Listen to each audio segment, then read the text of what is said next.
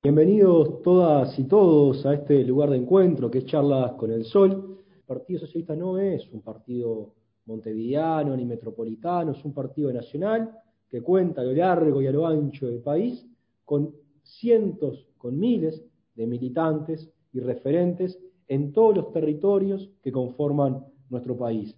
Hoy vamos a tener el gran privilegio de charlar con Juan Pablo Roca, que es edil por el departamento de Salto, ¿Cómo estás, Juan Pablo? Buenas tardes a todos los que están en la transmisión y agradecerte por esta invitación para dialogar para el Sol.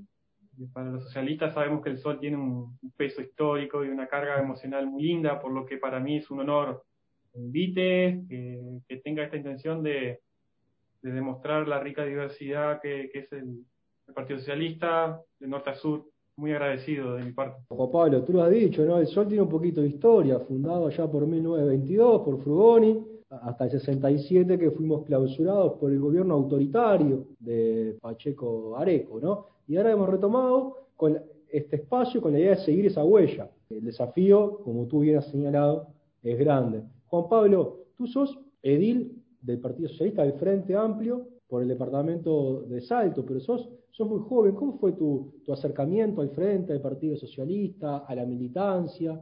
¿Cuándo? ¿Qué te llevó a hacerlo? ¿Qué otras cosas haces además de, de ser edil? Eh, todo comenzó en el 2013. La Juventud Socialista Verde Lata había hecho en junio, para los 40 años del golpe de Estado, una actividad en Casa del Pueblo, cuando estábamos en calle de Uruguay. Y era un cine debate. Yo me acuerdo que había invitado a unos amigos y me dejaron en banda, pero desde chico siempre sentí de cerca la causa, todo lo que estaba vinculado a la ley de caducidad, los compañeros detenidos desaparecidos, y sentía como que no podía fallar, y sentía que ese día tenía que ir. Fui solo, fui solo, mis compañeros no, los que había invitado no me acompañaron, pero tenía, sentía esa obligación de ir, y la gurizada de la Verde Lata abrió las puertas desde ese día. Y acá estamos, militando y formándonos en el partido desde ese año, eh, con compañeros que la verdad que uno eternamente agradecido por todo lo que, en todo este proceso, no solo por la formación política, sino por una amistad muy, muy grande. Eh, es una gran familia el partido. No solo la juventud, también los compañeros y compañeras del partido siempre han tenido gestos de grandeza, de mucha humanidad eh, y de aprendizaje en todos estos años. Más cuando uno recién empieza, a veces tiene toda la energía y la política también tiene esa cuota de mesura y de aprendizaje y siempre estos intercambios con referentes tanto departamentales como nacionales eh, a uno lo hacen crecer y lo hacen ir paso a paso en, lo que es esto de la política. Tuve la suerte de estar tremendamente agradecido porque el Partido Socialista, la departamental, me dio la posibilidad de estar en esta responsabilidad de ser edil eh, creo que hay que asumir en este proceso de recambio que Frente Amplio está teniendo. Hay muchos compañeros nuevos y jóvenes en, la vuelta. Lo vemos a nivel nacional, lo vemos a nivel departamental. Y es una responsabilidad enorme, ¿no? Eh, con menos de 30 años, eh, estar trabajando y dedicándole un tiempo a la militancia y más asumir un edilato en tiempos de pandemia, en una junta departamental que es una de las tres frente amplistas que, que pudo lograr el gobierno, y ni que hablar que es la única fuera del área metropolitana, por lo cual tiene otra, otro peso importante asumir esta responsabilidad.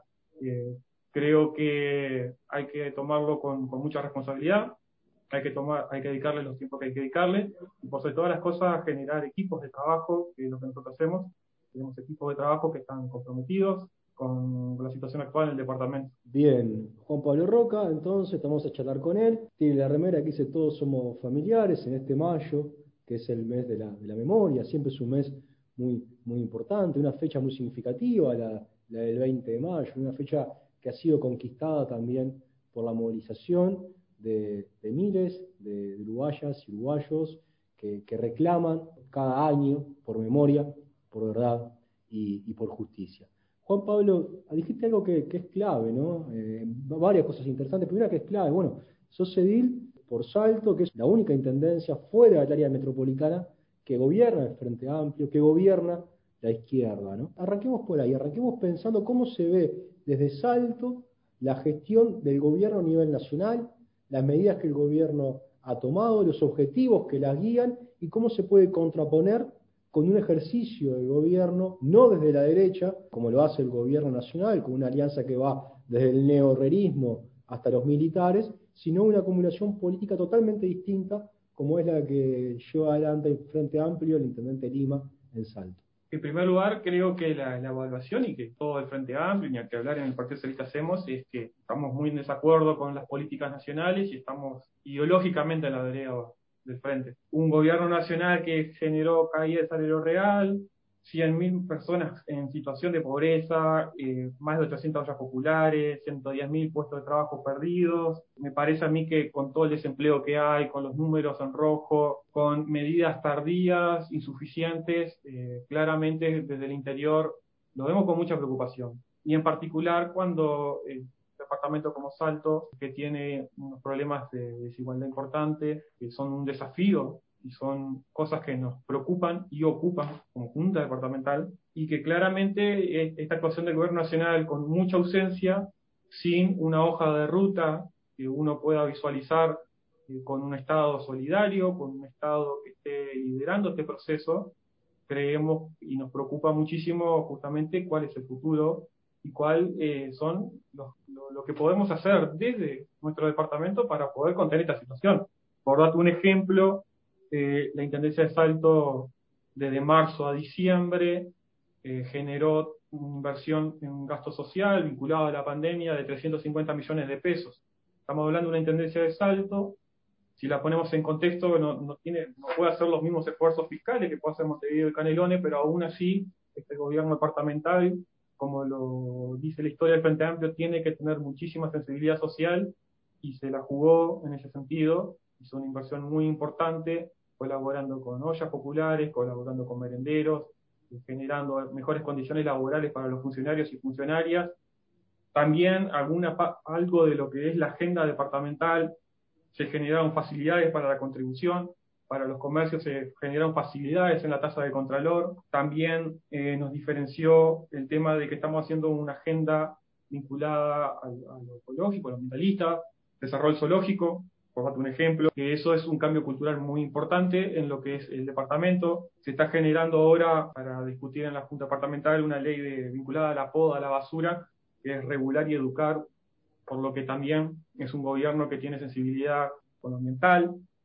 Se está trabajando también en generación, dispersión de puestos de trabajo. Hay dos proyectos ahora en la brevedad que van a entrar vinculados a torres céntricas, que va, va a movilizar un poco la economía ni que hablar como Partido Socialista, que trabajamos en conjunto con el Partido Comunista, la compañera Marcela Dacol, y también con el compañero diputado, el equipo del compañero diputado Álvaro Lima, está Verónica Malinowski Luis Alonso, secretario político de nuestra departamental, participando de manera activa en una ronda de diálogo con los actores del turismo.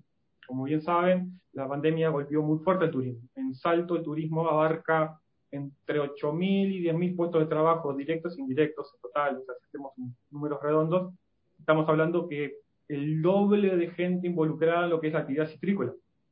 Esta pandemia dejó en evidencia que el turismo en estas situaciones, si no tiene un Estado activo, un Estado que lo contenga, un Estado que dé incentivos económicos y genere las condiciones para que eh, justamente se pueda desarrollar la actividad, eh, queda en evidencia estas desigualdades, queda en evidencia la gente que está vinculada eh, al seguro de paro, empresas que están en situación muy delicada, proyectos que están en situación muy delicada. Estuvimos dialogando con los artesanos también, eh, tenían una fuente de ingreso y se les está disminuyendo su fuente de ingreso y estamos hablando de que son ingresos bajos y ahora ya ni los tienen. Entonces, todo este paquete de medidas que, acciones programáticas que tenemos como como Frente Amplistas en el departamento, intentamos contrarrestar un poco eh, todas esas medidas y esa ausencia del gobierno nacional que al fin y al cabo no, no, están aportando a, que el país pueda transitar estas crisis sanitarias de la mejor manera posible. Bien, estamos hablando con Juan Pablo Roca, edil del Partido Socialista, del Frente Amplio por Salto. Ahí caracterizó brevemente al gobierno de la calle fue marcó las diferencias entre los objetivos y la forma de hacer política que tiene el gobierno nacional, que es un gobierno de derecha, con el gobierno departamental de Salto, que es un gobierno del Frente Amplio, que tiene, persigue otros objetivos, y ahí vamos a ahondar un poco. Primero, estamos atravesando una situación dramática como es eh, la pandemia, dramática en materia sanitaria, dramática también en materia social y económica. El gobierno nacional tú lo has caracterizado como ausente. Yo además ausente le, agregaría una descripción como de negador de la realidad, ¿no? Tú hablaste, recién hablabas del gobierno de Salto que se apoya en la construcción de puentes y diálogo con toda la sociedad y gobierna con todos los actores, tomando decisiones propias, pero dialogando con todos los actores. Eso es lo contrario de lo que ha hecho el gobierno nacional, que por ejemplo decide lo que quiere, pero eh, sin tener un diálogo profundo con la ciencia, sin tener un diálogo profundo con los sindicatos, más bien todo lo contrario, persiguiendo a la FENAPES, persiguiendo al sindicato médico, sin dialogar con el Frente Amplio, más que caricaturizando planteos serios del Frente Amplio de, una alternativa a la pandemia. El gobierno parece decir acá, el gobierno nacional acá hay dos caminos, o la libertad responsable por un lado, o un Estado policíaco, y el Frente Amplio que quiere es un Estado policíaco. O sea, un reduccionismo que creo que no está a la altura de la cultura política del Uruguay y mucho menos de la dramática situación política a la que estamos atravesando. Creo que eso lesiona, crispa a la sociedad, empobrece la política, empobrece el diálogo y nosotros en frente respondemos lo mismo, seguimos haciendo una propuesta y seguimos tendiendo puentes, dialogando y, y teniéndole la mano a un gobierno que ha elegido no dialogar, pero también a toda la sociedad, que sigue organizada, que está llena de política, ¿no? Y que igual seguimos dialogando con ellos. Lo hacemos de la oposición a nivel nacional y lo hacemos desde los departamentos que somos gobierno. Tú ahí lo explicabas muy bien. Creo que, que hace muy bien Salto en profundizar ese diálogo, en transitar ese camino y mostrar que somos diferentes. Exactamente, incluso eh, hace poco todas estas medidas se tomaron aún sabiendo de que la Intendencia de Salto hereda una crisis estructural importante del periodo de Germán en el cual tuvo que tomar eh, un fideicomiso importante que le, conlleva una cuota y un peso fiscal en, lo que es el presupuesto anual. Y aún así, estando en una negociación y aún así sabiendo que si se daba la negativa a poder reestructurar el fideicomiso, eh, igual este gobierno tomó la definición política de apoyar lo social. Eh, al final no, no, se logró la reestructuración de la, del fideicomiso, se le pidió a los tenedores de deuda que tuvieran un grado de conciencia social, mínima sensibilidad, de decir, durante dos años generemos un valor menor de cuota y lo distribuimos en los próximos años, porque este gobierno quiere generar un paquete de medidas para generar el impulso en el departamento y a su vez contener eh, todo lo vinculado a lo social por lo que, por lo que constantemente este gobierno tiende puentes. Por ejemplo, esta ronda de charlas que te contaba, literalmente nos tomamos la molestia de dialogar con el centro comercial, que sabemos que no tiene afinidad con el Frente Amplio, dialogamos con empresarios, dialogamos con los artesanos, dialogamos con la, la, Asociación de Trabajadores del Turismo, y es ese, tiene que ser así el camino. Eh, urge acuerdos departamentales, urgen acuerdos nacionales, tender puentes hasta Piñeira en Chile, que ha sido un bastión del neoliberalismo, generó acuerdos, grabó capitales, eh, supo ceder ideológicamente porque entiende que esta situación es excepcional, en esta situación tenemos que poner lo mejor de nosotros, hay que sacar el lado más humano que se pueda, porque estamos en una situación muy particular y la gente espera lo mejor de quien estamos en política, que pongamos lo mejor públicamente que vemos los, los debates a la altura, que busquemos las soluciones a la altura. Creo que, como bien decía, el camino es ese, el Frente Amplio siempre ha sido así y tiene que seguir siendo así. Estamos hablando con Juan Pablo Roca, edil del Partido Socialista Frente Amplio por Salto. El gobierno nacional niega la realidad, piensa que seguimos siendo excepcionales, hay una idea de, isleña ahí de, que el Uruguay es excepcional y lo que pasa en la región acá no pasa, ¿no? Bueno, nos hemos dado de frente contra la realidad. Habría que blindar abril, hablaban que era una idea que estaba buena, abril fue el peor mes de toda la pandemia, mayo sigue igual, y en la conferencia de prensa el presidente dice que estamos bien, que, la cosa se va caminando, que los contagios están bajando, y estamos con un sistema de salud muy estresado, con uruguayas y uruguayos que han fallecido sin tener una cambia, sin poder pasar por terapia intensiva, los médicos mismos dicen que no pueden darle los cuidados suficientes a los pacientes por el estrés que tienen. Y porque no solamente poner cama, que hay que hacerlo, sino que hay que tener los recursos y los humanos, que no se forman de un día para el otro y que no los puedes poner de un día para el otro, plenos para poder atender a, las y los uruguayos que, requieran esa situación. Eh, o sea, estamos en una situación que, es dramática y el gobierno parece no, no comprenderlo, parece que ha decidido negar esa realidad, no apoyarse en la ciencia, no apoyarse en el diálogo, no apoyarse en las manos tendidas que el Frente Amplio ha dado y que toda la organización social del Uruguay han tratado de dar. La respuesta es crispar, la respuesta es buscar siempre la polarización, esa mentada grieta que a nivel regional y mundial se ha, se, ha desarrollado. Parece que, la idea de la calle de, de, haber apoyado al candidato de Trump y de haber apoyado a Trump mismo en la elección pasada, parece ignorar un poco esa forma de hacer política de, Trump, ¿no? Que busca siempre crispar, que busca siempre dividir, es algo que esperamos eh, evitar siempre desde el frente, ¿no? ¿no? transitar ese camino, sino transitar otro camino. Tú recién hablabas de que el mundo ha cambiado, que ha cambiado, que hasta Chile, que tiene a Piñera, que es un neoliberal,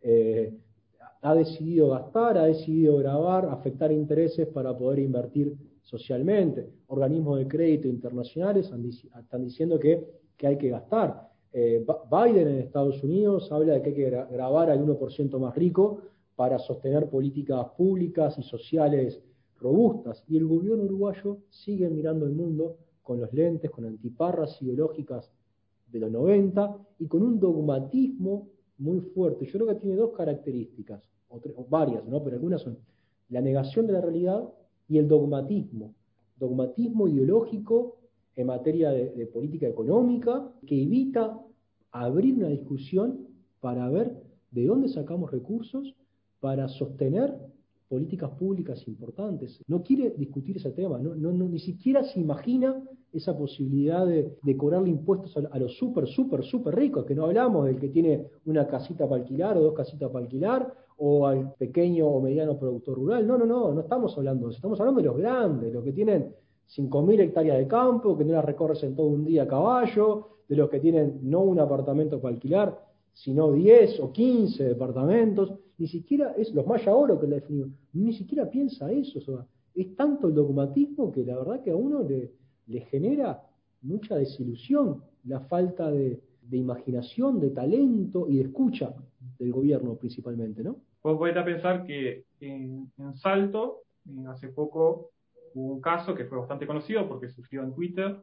Un periodista denunció de que había un joven con 18, 18 años eh, en el barrio Ortiga, es una zona periférica del departamento, en el cual eh, la atención médica no llegaba nunca y se tuvo que mover los ediles eh, junto con algunos compañeros vinculados al ejecutivo que departamental que, que tienen referencia a la salud se tuvo que tuvimos que movilizar todos los contactos posibles para conseguir una ambulancia y se pudo solucionar. Pero si hubiésemos si no hubiese hecho eso esa denuncia pública por un periodista departamental que luego fue tomada por otro periodista a nivel central eh, si no hubiese, pasado toda esa cadena y todos los ediles movilizándose y buscando alternativas eh, con, salud pública, eh, ese joven no sabríamos si hubiera podido sobrevivir y no le habían dado la atención necesaria. Estamos en ese punto de caos de que la sociedad tiene que unirse y tomar soluciones porque justamente el gobierno no se está ocupando de los temas como se los tiene que ocupar. No puede ser que, que todo se termine resolviendo porque por un tuit un periodista le dijo, ahora el, ministro se está ocupando de esta situación de salto, cuando no es solamente esa situación en particular, sino en realidad es el caos, es el daño psicológico y psíquico que, está pasando el personal de la salud, que está haciendo un esfuerzo sobrehumano en esta situación, los cuales siempre nos solidarizamos con ellos porque la verdad están en primera línea haciendo un trabajo espléndido en situaciones muy adversas. La verdad es admirable la vocación que tiene el personal de salud uruguayo. Juan Pablo estaba trayendo algunas de las imágenes dramáticas a las que hemos asistido y todos si hacemos un poco de memoria, recordamos o miramos hoy en día, se están sucediendo en todo el país imágenes que, son de un dramatismo enorme, ¿no?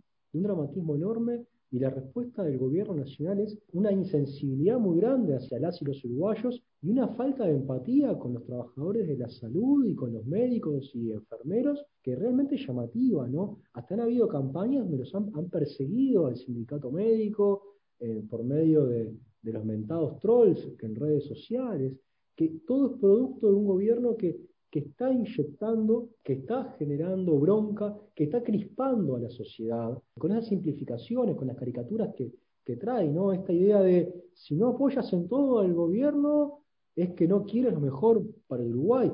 No, es blanco o negro, no vienen matices, eso pierde riqueza.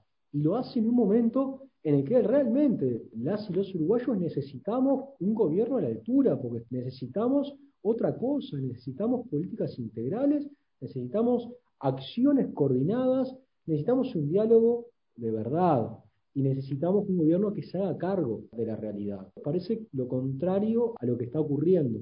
Por suerte creo que el Frente Amplio, de donde es gobierno, con las limitaciones y con las especificidades que cada territorio tiene, está mostrando que las cosas se pueden hacer distintas, que las respuestas que tuvo el gobierno nacional no son naturales, que son, fueron respuestas políticas y por ende fueron opciones que el gobierno tuvo. Pero que en nuestros territorios que administra el frente se han dado, y tú los contabas muy bien al inicio, otras respuestas, otras políticas concretas, diferentes, porque se orientan con objetivos distintos a los que los orienta el gobierno nacional.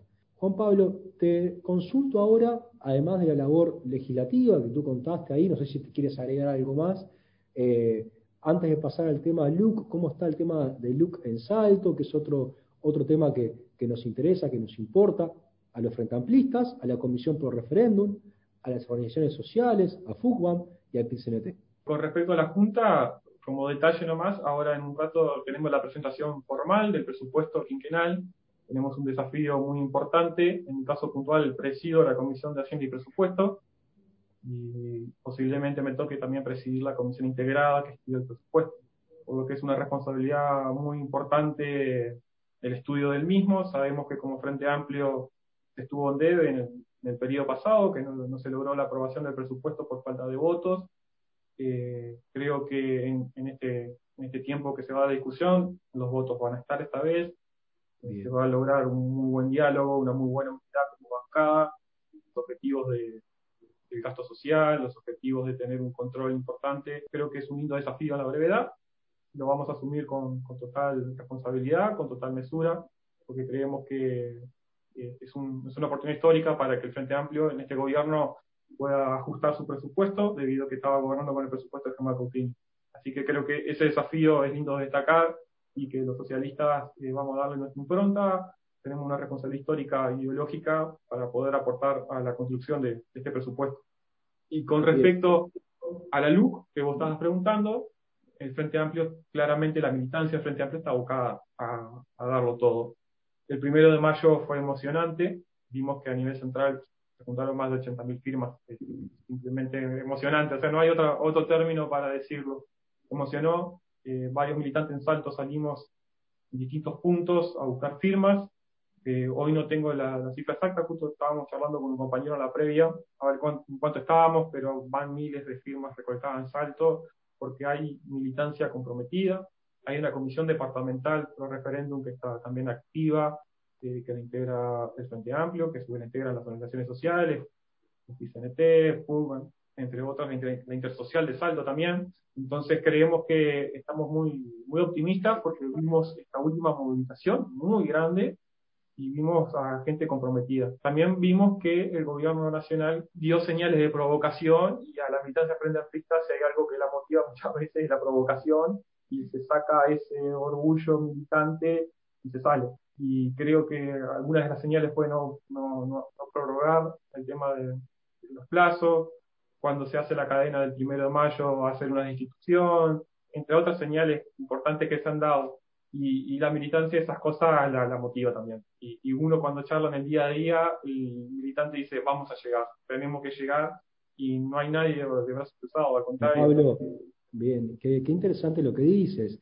Eh, haces algo que, me, dijiste algo que me parece a mí de mucha relevancia, ¿no? Y que muestra que el gobierno nacional no está a la altura, que muestra que provoca, que muestra que hace politiquería, que hace política con minúscula chiquita, en un momento que las y los uruguayos necesitamos un gobierno que esté a la altura. O sea, le niega por segundo año consecutivo y, en pandemia la cadena nacional al PCNT, no, en cualquier fecha, en el primero de mayo, una fecha emblemática, una fecha que sacando que está a la altura del 24 de diciembre o el 31 de diciembre, que son las tres fechas más potentes en el calendario uruguayo, ¿no? Y que además es una fecha internacional, una fecha que tiene más de 130 años de movilizaciones de, de obreros, de trabajadores, de trabajadoras, pidiendo ocho horas de trabajo en su momento, ¿no? Y el gobierno lo niega, niega por segundo año consecutivo.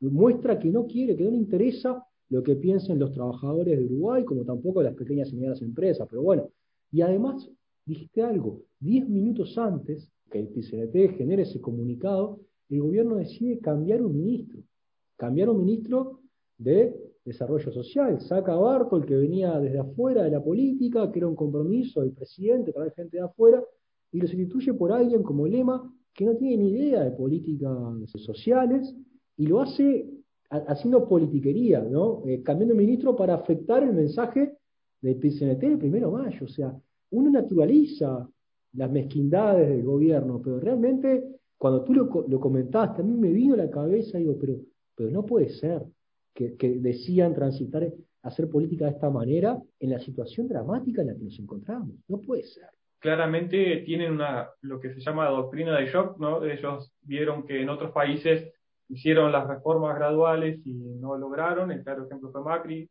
y al hacer reformas graduales, eh, los sectores más radicales del liberalismo le exigieron que fuera de una y no, y no lo pudo hacer de todo. Y claramente acá, que están bien asesorados, eh, están yendo al hueso, como quien dice. Están haciendo todas las reformas y todas aquellas consecuencias ideológicas que ellos creen, la están tratando de aplicar a rajatablas y de la manera más estricta y peor aún en una situación sanitaria de pandemia social muy grave y eso es lo que para mí cuesta, cuesta creer en cierta medida y perdonar que hagan este tipo de cosas con esta mezquindad. No se puede aplicar de esta manera un neoliberalismo tan duro en una alianza para llegar al gobierno con, con cabildo abierto, con todos los valores que pregona, valores que condeno y condenamos creo que todos los frentes del primero hasta el último. O sea, y todavía escudados en, en, en, la doctrina militar, escudados en, nombre de Artigas, creo que son cosas que uno va sumando y... Con un referente, Juan Pablo, que se hizo gárgara con su presunto honor de que no se iba a esconder en los fueros y apenas asumió se escondió en los fueros, o sea, tienen un doble rasero, además de todo lo que tú dijiste, además de eso, es gente que permanentemente incumple su palabra, y que no tiene honor ninguno, no tiene ningún tipo de honor, no o sea, y, no tienen ningún purito en decir que van a hacer una cosa y enseguida hacer lo contrario y seguir haciendo gárgaras igualmente de una supuesta ética y una, una moral. Lo vimos hace poco, ¿no? Ahora, cuando Castendebat eh, renuncia, entre comillas, o, o, da un paso al costado para no trabajar con su yerno, lo ponen como un gesto honorable cuando lo que está haciendo es cumpliendo con la ley. Nada más que eso, o sea, no es un gesto honorable cumplir con la ley. Pero ellos se creen tan impunes. Lo que pasa es que estaban acostumbrados, estaban acostumbrados a la Intendencia de Artigas, que era todo entre familia, y ahora les tocó algo nacional de mayor repercusión. Ellos, en vez de decirse compañeros, se ve que tienen lazos sanguíneos, Es distinto a la terminología. Bueno, es cierto, lo de Caram en Artigas, Bascú, también ensayaron en su momento, tienen una forma de hacer política que, es compleja, que, es reñida con la ética y que además ellos consideran que, no tienen por qué cumplir la ley. O sea, que ellos cumplen la ley si quieren y si la cumplen, bueno, está. En este caso hay que decir que es porque da un paso al costado. Cuando en realidad lo que está haciendo es cumpliendo con la ley, nada más y nada menos que lo que tiene que hacer. O sea, ¿por qué hacer tanta laraca y tanta manija si lo que está haciendo es simplemente cumplir con la ley. No puede haber yerno y, suegro, digamos, trabajando de uno y dos en un ministerio porque la ley lo prohíbe, no porque Castagnevat es honorable. La ley lo prohíbe. Una cosa que no podemos dejar pasar de vinculado a lo del lema es que deja en evidencia de que en el peor momento en el cual el cuestionamiento social escuchan cacerolazos, se empezaron a escuchar la crítica hacia el tema del desempleo, las críticas a las ollas populares, justo en el momento que se están quedando con menos voceros públicamente, porque esa es la realidad, hoy son pocos los voceros que tienen, ponen a Lema, que es un tipo provocador, un tipo que va a defender a rajatablas de manera obsecuente al gobierno.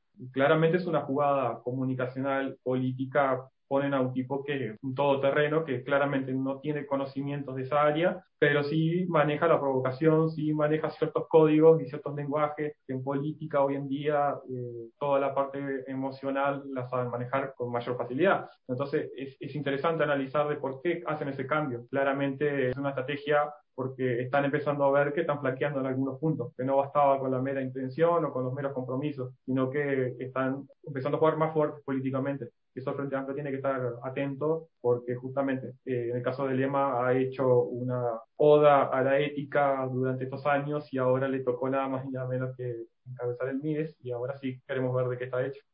Bien, estamos hablando con Juan Pablo Roca, estamos llegando al final de la charla. Juan Pablo decía, bueno, esto muestra que el gobierno va a seguir crispando y tensionando la, política con la designación de lema. Sacan a Bartol, que era una persona con sensibilidad social, que era, se le puede criticar que era parte de un gobierno que, genera pobreza estructural, porque lo ha hecho y porque es una característica de estos gobiernos, ¿no? Al concentrar riqueza y genera, más desigualdad y por eso genera pobreza estructural, pero que Bartol sí tenía los pies en la tierra, digamos, en el sentido que tenía un trabajo territorial previo y, podría hacer asistencialismo, pero por lo menos lo sabía realizar. Ahora pone a lema que no tiene formación en eso, que lo único que va a tratar de hacer es reproducir una, lógica probablemente clientelar en el MIDES, y, bueno, y sí tensionar, sí forzar, como tú bien dices, y sí crispar, porque es un provocador nato. Ahora, para cerrar con algo más, más de esperanza, más de entusiasmo, más de organización, tú recién hablabas de la jornada épica del primero de mayo, y probablemente en los próximos días volvamos a transitar las y los uruguayos de a pie, que hacemos política eh, con, no de espaldas a nuestro pueblo, sino con nuestro pueblo. El 20 de mayo vamos a transitar una, una, jornada similar, ¿no? donde se reivindica memoria, verdad y justicia, pero donde también se defiendan derechos y nos organicemos para, para seguir juntando firmas con política de cercanía de acá el 20 y el 20 también con otro mojón de, una jornada nacional bien potente de organización y de, construcción de memoria, por un lado, y también de defensa de intereses puntuales de, nuestro pueblo, que es poniendo la firma y haciendo la impresión dígito pulgar para eh, llevar un referéndum que elimine 135 artículos de la LUC. Tal cual, eh, es el momento que el Frente Amplio necesita de cada uno de los militantes, cada uno de los referentes, a su juventud plenamente. Hay que hablar de la gran labor que está haciendo el movimiento social, el movimiento social sindical, está haciendo un, trabajo formidable, una militancia incuestionable, porque la verdad están haciéndolo día a día. Eh, los comités de bases dentro del Frente Amplio también están haciendo un trabajo silencioso, puerta a puerta, en lugares de referencia, centro, periferia, plazas, parques, están en todos lados movilizándose.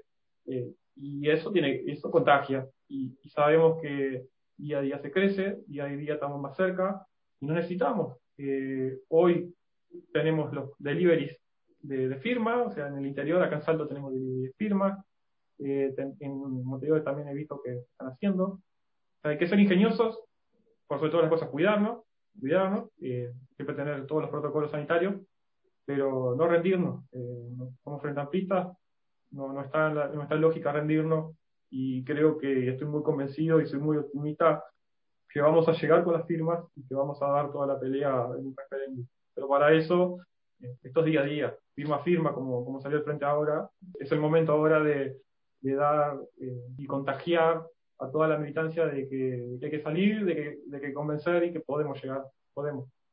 Así es. Juan Pablo Roca, edil departamental, militante socialista del Partido Socialista del Frente Amplio de Salto. Gracias por haber conversado, por haber pensado juntos, por haber compartido este espacio de encuentro que es Charlas con el Sol. La verdad, agradecerte, Pablo. Como te dije hoy, para mí es un honor haber participado en el Sol, haber tenido un intercambio, eh, las puertas siempre están abiertas para, dialogar y para mí el partido y la juventud siempre son mi casa. Me extraña ir a, ir a Casa del Pueblo Montevideo cuando íbamos a la Dirección Nacional de la Juventud a, discutir y estábamos horas ahí. La verdad le tengo un amor profundo y un cariño muy grande a toda la militancia socialista, al partido, a sus ideas y la verdad que para mí estar hoy en este diálogo vale mucho. Así que te agradezco nuevamente. El gusto fue todo mío, será hasta la próxima, el próximo miércoles, donde vamos a seguir pensando desde los territorios diversos de nuestro país con los militantes diversos que tenemos, que peinan el territorio, que lo caminan, que lo militan. El próximo miércoles a las 6 vamos a estar hablando con algún integrante de la departamental de Florida. Hasta la próxima.